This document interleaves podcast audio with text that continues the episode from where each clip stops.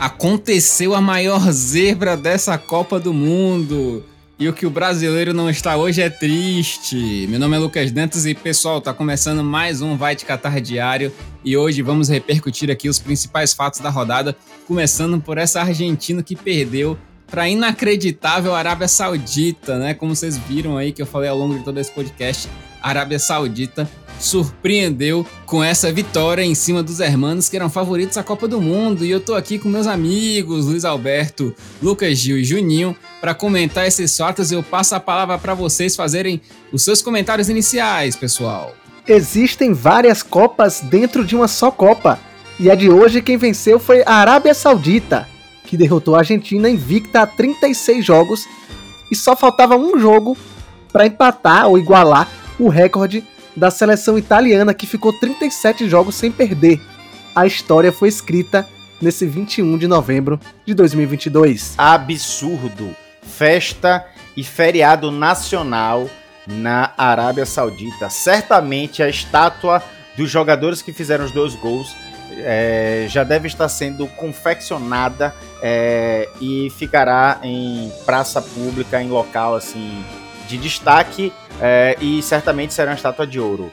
Merecido e eu vou até voltar aqui o episódio para ouvir novamente o tango, porque foi fenomenal. Um jogo de bons destaques. Primeiro, pela parte da Dinamarca, Eriksen, que teve um mal súbito em 2021 na Eurocopa e está de volta atuando após oito meses de ficar parado e está de volta atuando em alto nível na Dinamarca. E a Tunísia fez uma bela festa lotando o estádio e fazendo muito barulho para comemorar a volta da seleção à Copa do Mundo. Pois é, pessoal. Então vamos começar falando aqui já sobre essa primeira partida, né, da Argentina aí, né? Hoje foi o primeiro dia da Copa do Mundo com quatro jogos. Tivemos o nosso primeiro jogo aí pela manhã, o jogo da Argentina e Arábia Saudita.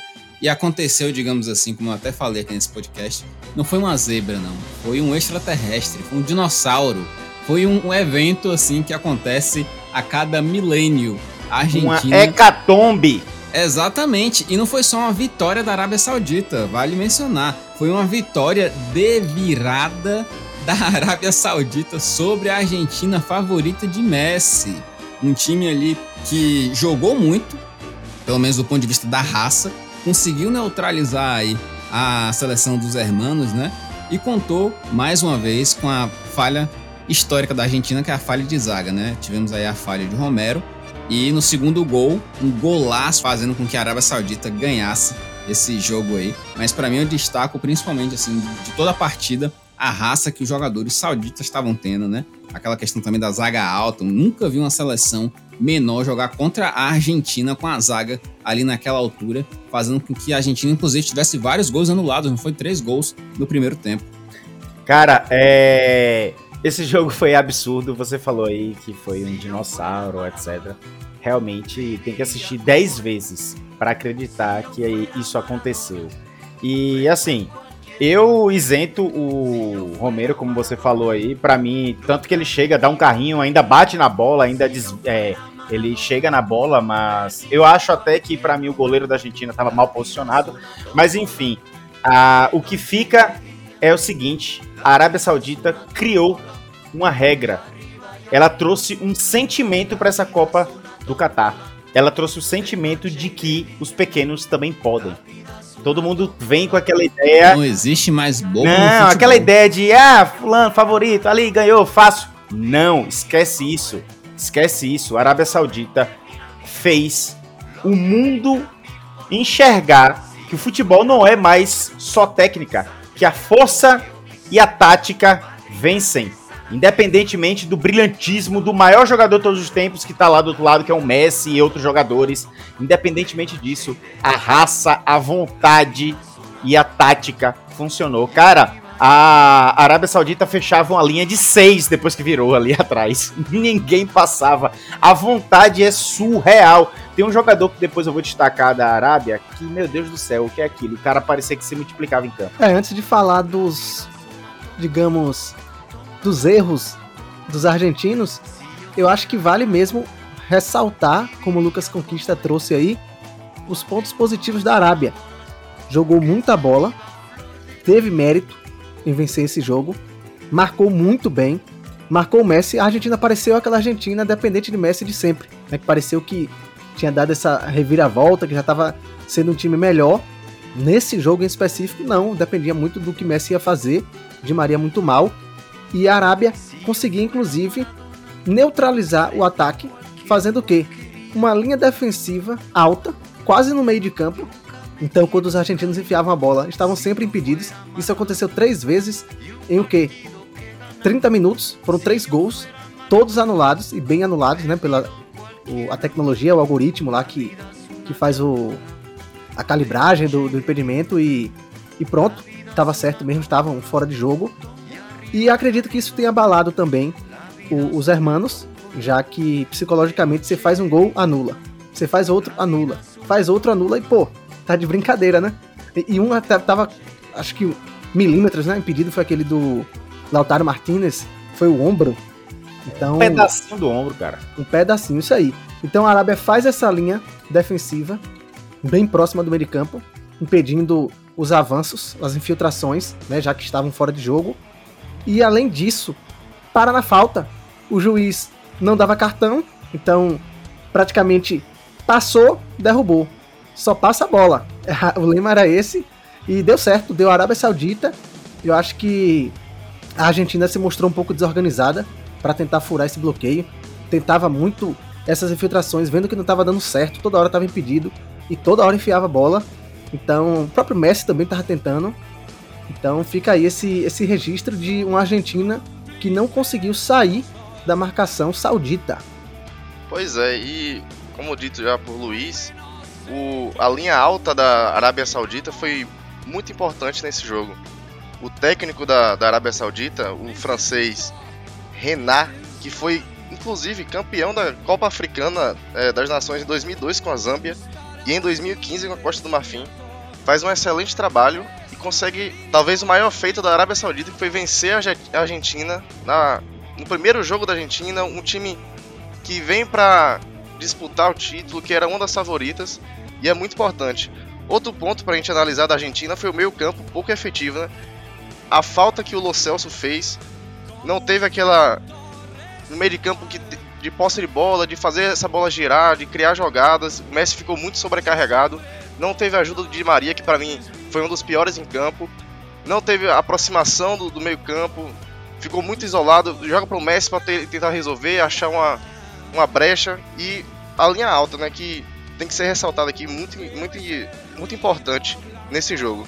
É, queria ressaltar a péssima partida de Sim. Romero, o zagueiro da, da Argentina, que foi substituído logo no segundo tempo falhou nos dois gols, na minha opinião.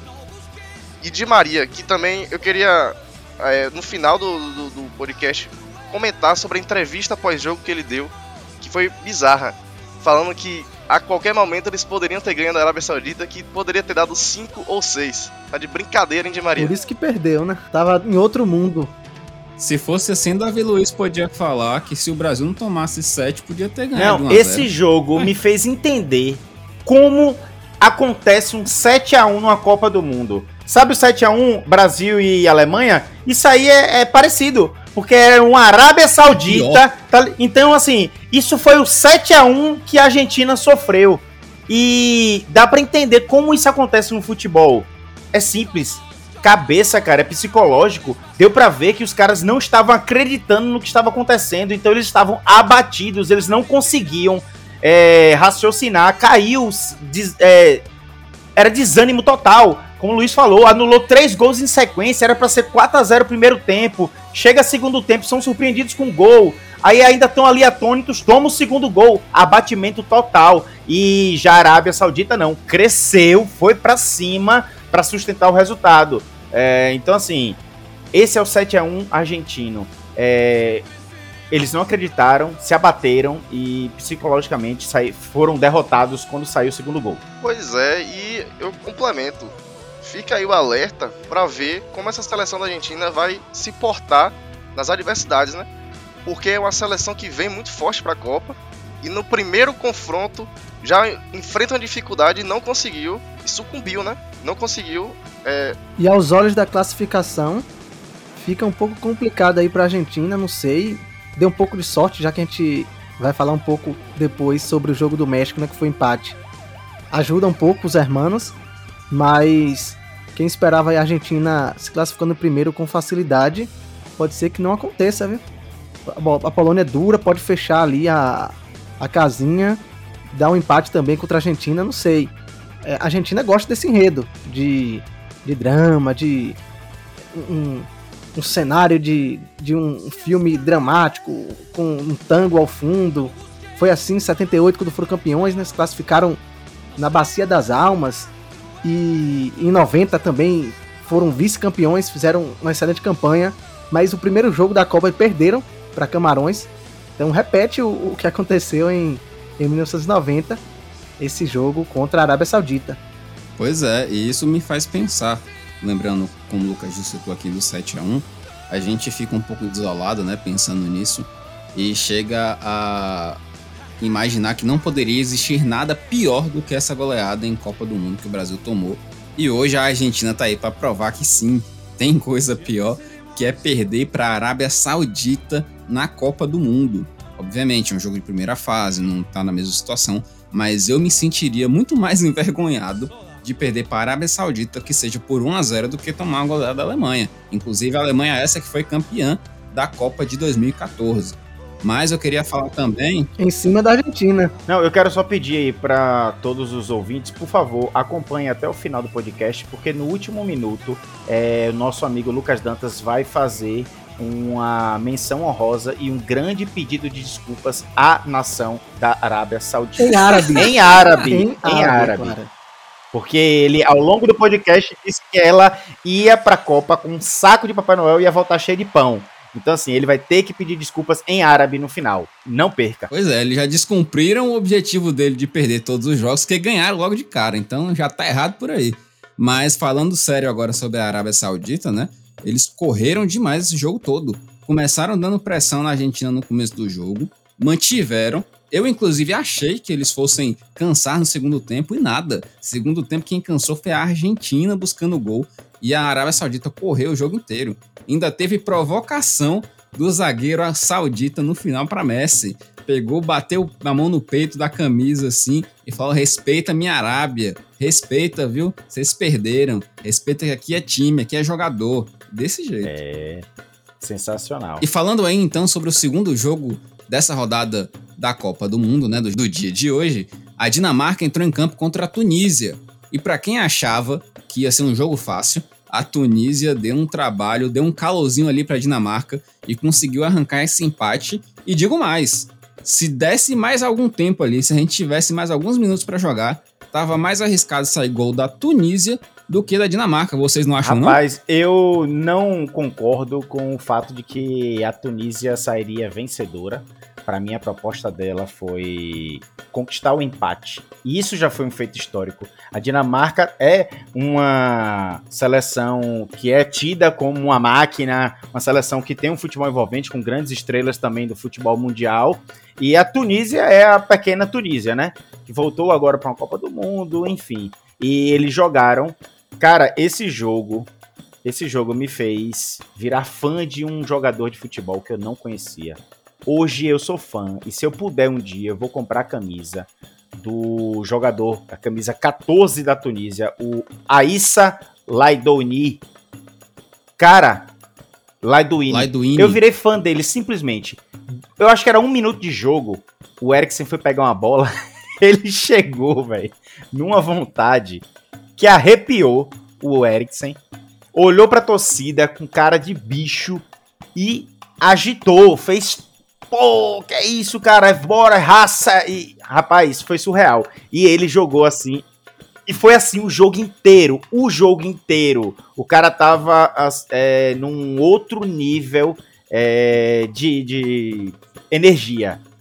Absurdo o que a Tunísia conseguiu fazer hoje. E eu digo isso, digo que isso foi resultado da atmosfera criada pela Arábia Saudita. Eles criaram essa emoção, esse, esse sentimento de que é possível, e a Tunísia entrou em campo, absorveu isso e jogou para mostrar que de fato é possível. Mas a torcida também pesou, não foi, Juninho? Exatamente, a Tunísia que mostrou contra o Brasil, né, no amistoso no Parque dos Príncipes, que foi o cartão de visitas ali. A Tunísia já lutou o Parque dos Príncipes contra o Brasil, só não mostrou o futebol, que foi goleado por 5 a 1 Mas vamos falar do jogo de hoje, que foi um, um jogo muito importante para a Tunísia, um bom jogo da Tunísia. Para mim, foi uma decepção pelo jogo da Dinamarca, que eu acompanho a seleção da Dinamarca, eu gosto da seleção. O tripé de meio campo não foi efetivo. Royberg e Delaney não jogaram bem, foram marcados. O 14, o número 14, como o Lucas Gil já comentou aí, foi o melhor em campo marcou, atacou, aquele box to box impressionante. E fica aquela dúvida: será que a Dinamarca vai pipocar? Será que a Dinamarca vai conseguir mostrar que veio para a Copa para incomodar os grandes, os favoritos? Então fica essa dúvida. Eu achei que as chances criadas pela Dinamarca foi mais por cruzamentos na área, que rondava a área, mas que não teve efetividade. Em relação à classificação do grupo, a Dinamarca e a Tunísia deixam aí a segunda vaga em aberto. A França goleou, a gente vai falar daqui a pouco. Então, para quem esperava esse confronto como principal para definir seg a segunda vaga do grupo, já que a Austrália está numa prateleira abaixo, então ficou em aberto porque o jogo foi empate. De fato, concordo com o Lucas Conquista. O, a seleção tunisiana jogou melhor. Se alguém tivesse que vencer, seria mesmo a Tunísia, apesar do empate também ser justo. Foram 11 chutes da Dinamarca, 13 da Tunísia. Porém, dos 11 da Dinamarca, 5 foram no gol. E na Tunísia, só um foi no gol do Schmeichel, então tem esse ponto a, a ficar registrado. Eu acho que o jogo foi equilibrado. Esperava sim um pouco mais da Dinamarca, sobretudo o envolvimento do jogo no meio de campo. Achei que faltou qualidade.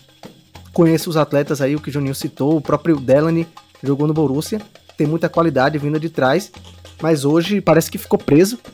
O, o atleta com a camiseta número 14, o Laiduni, de fato, foi o melhor do jogo, muito raçudo, correu o campo inteiro. Se botar um mapa de calor dele aí, o campinho aí vai ficar todo vermelho porque o homem correu, viu?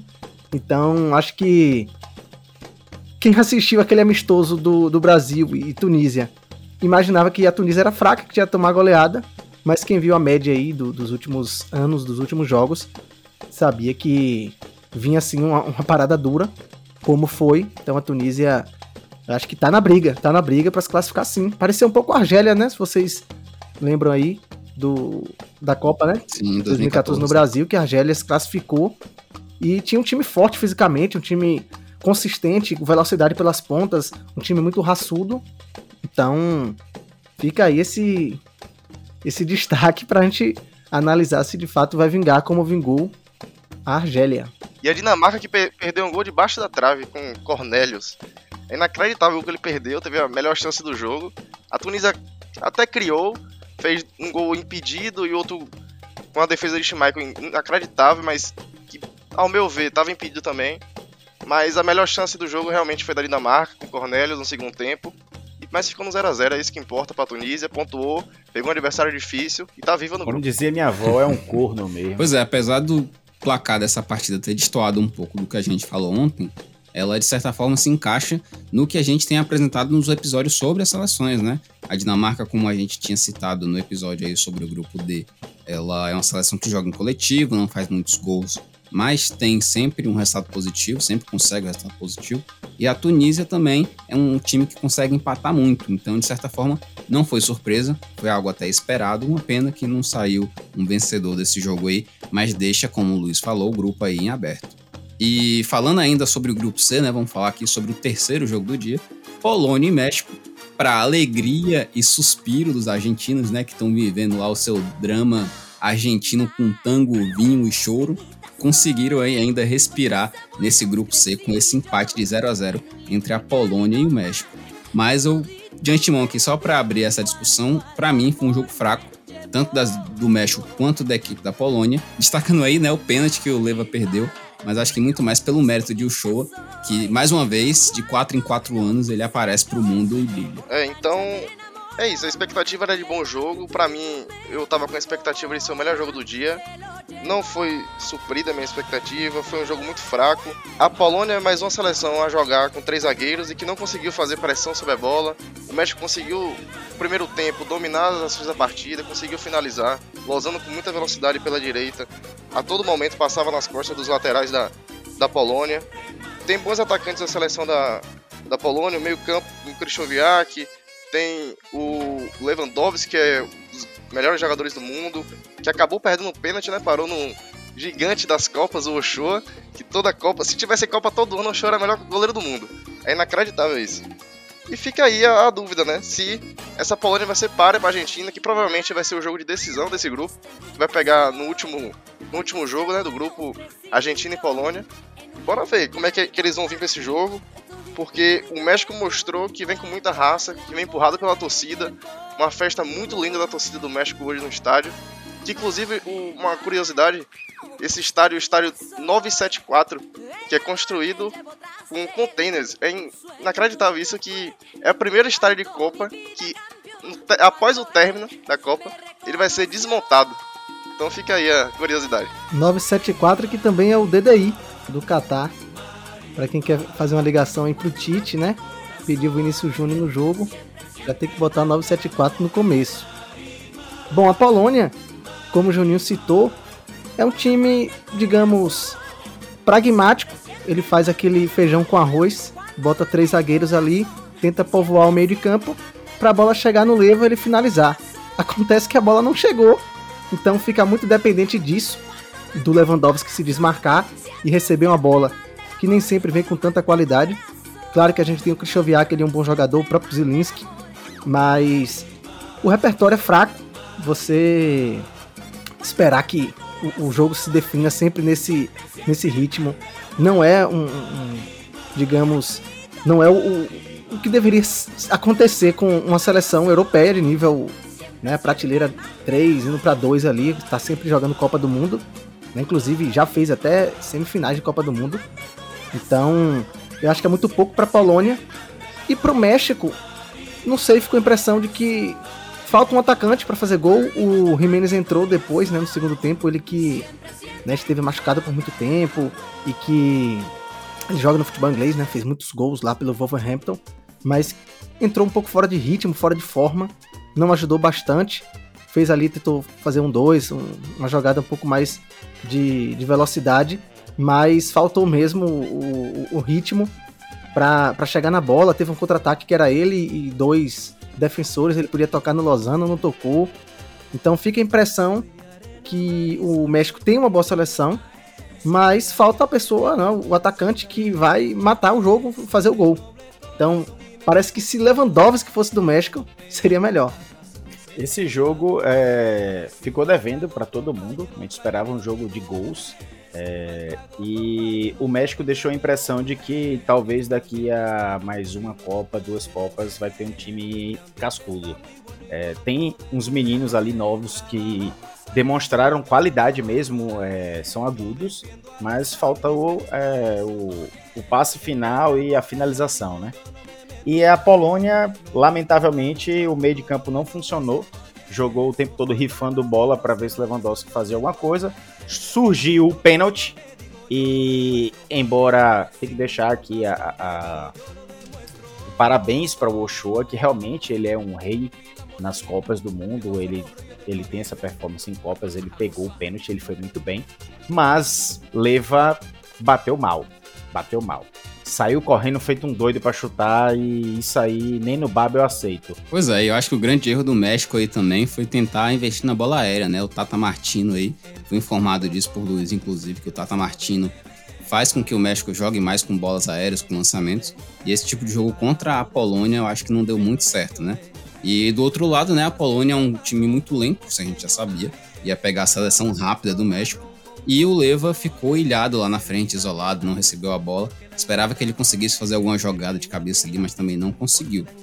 E diferente do Lewandowski, que ficou isolado na frente do ataque polonês, o Mbappé fez muito mais, né? Em vez de ficar isolado, ele caminhou ali o campo todo, correu o campo todo, se mobilizou e foi um dos grandes destaques aí na vitória por 4 a 1 da seleção francesa de virada contra a equipe australiana, né, que abriu o placar ali aos 8, 9 minutos do primeiro tempo, mas em pouco tempo já tomou a virada e no segundo tempo teve aí mais dois gols para entrar na conta, fazendo com que Giroud, inclusive, um desses marcadores, se tornasse aí, junto com Thierry Henry, um dos maiores artilheiros da seleção francesa com 51 gols. Eu queria que vocês falassem um pouco desse jogo aí, porque eu tô curioso para saber se essa se esse desempenho da França foi ocasional por uma Austrália fraca ou se a gente pode esperar aí nos próximos jogos, principalmente contra a Dinamarca, uma França mais robusta, diferente da Liga das Nações. Cara, a primeira coisa que eu vou falar aqui é o seguinte: quando você vê um resultado elástico, não adianta ir muito também pro demérito da, do adversário, não. Porque muita seleção não consegue. Vamos falar aí da Argentina. Quando todo mundo viu a Copa começar com a Inglaterra colocando 6 a 2 no Irã, é, Aí você pensa, bom, é isso aí. O grande tem que fazer isso, né? Com o pequeno. É, e aí você vê a Argentina se engasgando, né? com a Arábia Saudita. Você vê a Dinamarca se engasgando com a Tunísia. Então não dá para dizer que ah, meteu 4, 5, 6, o adversário é fraco. Não. E quem viu o jogo é, sabe que a França jogou muita bola jogou muita bola, jogou é, pra frente mesmo, teve o controle do jogo. Esse gol que saiu da Austrália foi apenas um lampejo de susto. Porque até saiu o gol também, só quem atacava era a França. É, com boa jogada ali de Mbappé. Então, esse 4 a 1 não foi por demérito da Austrália, que mostrou qualidade de, de, de controle de bola. Não é uma seleção ruim, não mas pegou a atual campeã que jogou para lá essa, essa história de que o atual campeão não ganha o primeiro jogo e golearam, jogaram muito bem e podia ser mais, viu? Quatro ficou pouco, ficou barato. É, a mística de que a seleção campeã não vai bem na Copa seguinte, às vezes até cai né, na primeira fase. De fato, parece que não vai se concretizar nesse ano. A França está muito bem. E tem um outro ponto. Não só a mística que pesava, mas os desfalques. Então a França vem desfalcada, vem sem o melhor jogador do mundo na atualidade, que é o Benzema, se machucou ainda no, nos treinos, né? O próprio Nkunku também foi o primeiro, logo no, nos treinamentos já para a competição. Teve outras lesões antes, né? Que a gente já falou sobre todas, mas a impressão que fica é que não fizeram falta.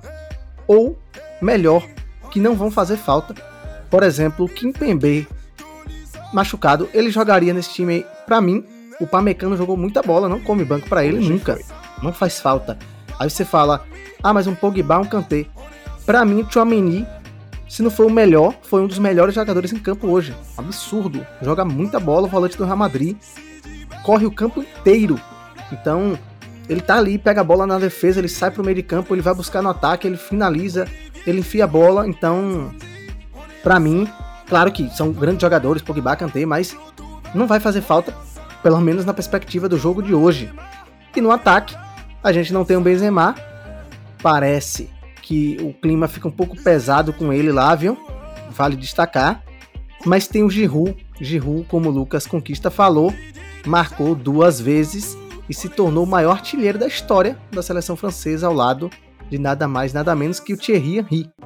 Então, assim, a Austrália já esperava que seria um, um jogo muito, muito difícil para ela tentou ali no início, teve um, duas, três chances, e uma delas fez o gol, na outra, né, a bola foi perdida no meio de campo, eles chutaram, passou raspando o travessão, mas, né, uma bola, uma bola até com, com o Duque, mas é só isso, né, tá limitada a, a esse repertório frágil, é uma seleção que nos anos 2006, né, teve uma grande seleção, jogadores que jogavam no futebol inglês, mas hoje é uma seleção frágil, para mim tá no nível abaixo, não vai se classificar, para mim vai ficar em quarto no grupo, mostrou hoje.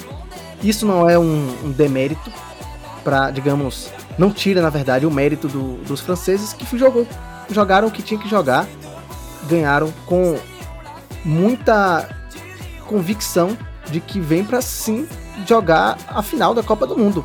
Então, se você for olhar as estatísticas aí, foram 23 chutes para a seleção francesa, 7 no gol e 724 passes contra apenas quatro chutes dos australianos e um no gol. Então foi um, um massacre, amassaram a Austrália. Pois é, tem essa zica mesmo da, a seleção campeã no passado, a fase de grupos. Eu ainda não vou me precipitar, vou esperar os jogos contra a Dinamarca e Tunísia. A Dinamarca que ganhou da França recentemente. Mas eu vou citar uma coisa que ocorreu de uma lesão, é muito triste isso. Provavelmente, não sei ainda o grau da lesão. Mas o Lucas Hernandes que saiu para dar lugar ao irmão dele, Theo Hernandes, que entrou destruindo. No momento que ele entrou, a seleção da França começou a atacar muito pelo lado esquerdo. O lado esquerdo da Austrália, muito frágil. A Austrália jogou o que sabe, né? É o saco de pancadas do grupo, deve perder todos os jogos. E é isso que vai acontecer com a Austrália. Vai pegar os times mais, mais técnicos, vai tentar jogar, mas não vai conseguir bater de frente. E o Hernandes jogou muito, deu o passe pro primeiro gol do Rabiot, e que aí abriu a porteira e é isso que, que a França veio pra Copa, né? Pra golear, pra jogar bem, pra encantar o, o mundo. Pois é, né? Esses foram os jogos de hoje aí. Acho que a França veio para provar que a magia, a mística de campeão que cai na primeira fase parece que não vai colar com ela dessa vez. E vamos ver aí como é que ela vai se desempenhar nos próximos jogos, então, contra a seleção aí da Dinamarca e a seleção da Tunísia, que vem forte aí, viu? Acho que vai dar um trabalhinho nesse grupo. Mas passando agora para a parte final do nosso episódio, eu queria então chamar vocês aqui para elegerem o melhor do dia. E eu, como sempre começo os votos aqui, vou fazer o meu voto para a equipe da Tunísia, porque eu também fiquei muito surpreso aí com a atuação desse volante e vou votar no melhor do dia no Lauduini, não sei se é assim que pronuncia corretamente o nome dele, mas ele é o meu voto. Para mim mostrou raça, jogou muito bem e é o melhor do dia de hoje. Porque a França obviamente jogou bem, mas jogar bem na Tunísia, para mim, tem um valor muito maior, ainda mais num time deficiente como é o time dele, e ele se desempenhou muito bem. E o gol do jogo, para mim, foi o gol ali da equipe da Arábia Saudita, o segundo gol, o gol histórico aí, que ficou marcado para a história. Para mim, essa zebra, inclusive, vai fazer com que não tenha mais zebra nessa Copa do Mundo e nem na próxima. Então, esse aí fica como meu gol de. É, eu já vou emendar com o Lucas aqui. Para mim, o Salem, que é o jogador da Arábia Saudita, vai ficar marcado por gerações da, da Arábia Saudita. Foi um cara que fez um gol muito importante pro país, um golaço, inclusive, que para mim também é o golaço do dia. Já vai meu voto aqui. E, cara, é impressionante. É para fazer estátua. Amanhã já é feriado declarado na Arábia Saudita, é festa.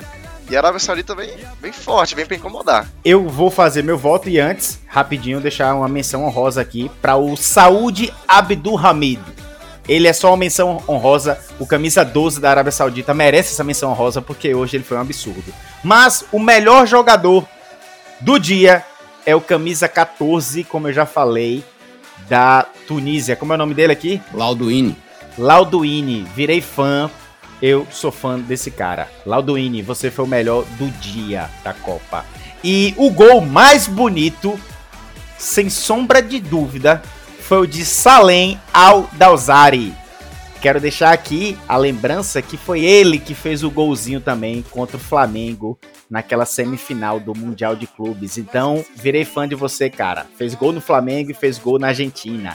Você é o cara. Vocês não estão vendo aí, mas o Lucas já tá fazendo coraçãozinho agora pro Aldossari. Bom, para mim o melhor do dia é o Chouameni. Gosto muito do, do atleta. Para mim ele comandou o meio de campo da França, que marcou quatro gols, jogou muita bola, a gente já deu as estatísticas aqui. Então, no jogo que para mim foi o principal do dia, não tem porquê. O principal no, no, ponto de vista técnico, né? E de qualidade. Então não teria porquê escolher de outro jogo. O gol mais bonito, na verdade, eu vou homenagear os goleiros, né? Porque a gente não tem a defesa mais bonita, mas eu vou colocar o Guilherme Ochoa, rei de Copas. O homem que aparece de 4 em 4 anos, está disputando sua quinta Copa, a terceira como jogador titular da seleção mexicana, fez uma defesa absurda e coloca o México na briga pela classificação. Se perde aquele jogo ali, sei, né? Provavelmente ia perder para a Argentina, teria que dar uma goleada histórica no, no, na Arábia Saudita, e mesmo assim, com três pontos, ninguém sabe se daria para se classificar, né? Então, Guilherme Shoa, o, digamos, o golaço do México e da rodada. Pois é. E agora que nós falamos sobre os melhores e o gol, vamos botar mais óleo nessa frigideira aí, porque se tem gente para fritar hoje, se desce para fritar os 11 da Argentina, inclusive Messi, estavam todos aí tostados. E eu vou começar com a frigideira e vou jogar o Romero. Para mim, ele é o arquiteto aí, o início da tragédia argentina. Então, para mim, ele é o representante do time argentino na frigideira. Cara, eu vou fritar o Tagliafico. Não sei se é assim a pronúncia. Péssimo, jogou muito mal. É, e também é responsável por ter tomado essa virada. Então vou fritar o Tagliafico. Odiei ele na partida. É, eu ia de Romero também, mas após a entrevista do Di Maria, é brincadeira. Não, é um perdedor, não soube perder, deu uma entrevista patética, foi mal no jogo, não fez nada, não criou nada, não finalizou bem. Então Di Maria é o pior do dia. Eu vou fritar o Lionel Scaloni, tá de brincadeira o que esse cara fez hoje. Argentina sem repertório nenhum. Ele fez alterações que não fizeram sentido. Ele trocava seis por meia dúzia. Tá vendo que a Arábia tá ganhando todas as disputas. Não coloca um jogador de velocidade na ponta. Di Maria não acerta nada, ele não tira. Aí um Papo Gomes lento, pesado, enjoado naquele meio campo. Fica o jogo praticamente todo. Então, com certeza, Leonel Scaloni fraquíssimo hoje, viu? Fraquíssimo. Pois é, esses são os nossos votos então na frigideira. Vamos ver se a equipe argentina na próxima rodada vai queimar de vez ou ainda vai sobreviver chamuscada nessa competição. Mas falando sobre os jogos de amanhã, nós temos mais quatro partidas. Começando aí pela abertura do grupo F, com o jogo entre Marrocos e Croácia às 7 da manhã, Alemanha e Japão às 10 da manhã, Espanha e Costa Rica às a uma hora da tarde, perdão. E fechando o dia, às 4 horas da tarde, nós temos Bélgica e Canadá. E eu queria saber, obviamente aí todo mundo vai votar na Croácia, na Alemanha, na Espanha e na Bélgica. Mas vocês acham que vai ter algum empate ou alguma zebra nesses quatro jogos? Eu vou de empate, hein? Nesse Marrocos e Croácia é 1 a 1 Ziek, o nome da partida. Cara, se for ter empate, para mim é Bélgica e Canadá. A Bélgica não vem tão bem. E eu acho que se for ter empate, vai ser lá. Eu acho que são jogos um pouco mais equilibrados que o de hoje. Embora no final do dia a gente tenha percebido que a maioria deles foi de fato equilibrado, né? A própria Arábia Saudita mostrou isso. Mas eu fico com empate também no jogo do Marrocos da Croácia. Para mim, da Alemanha, da Espanha, embora seja um jogo difícil.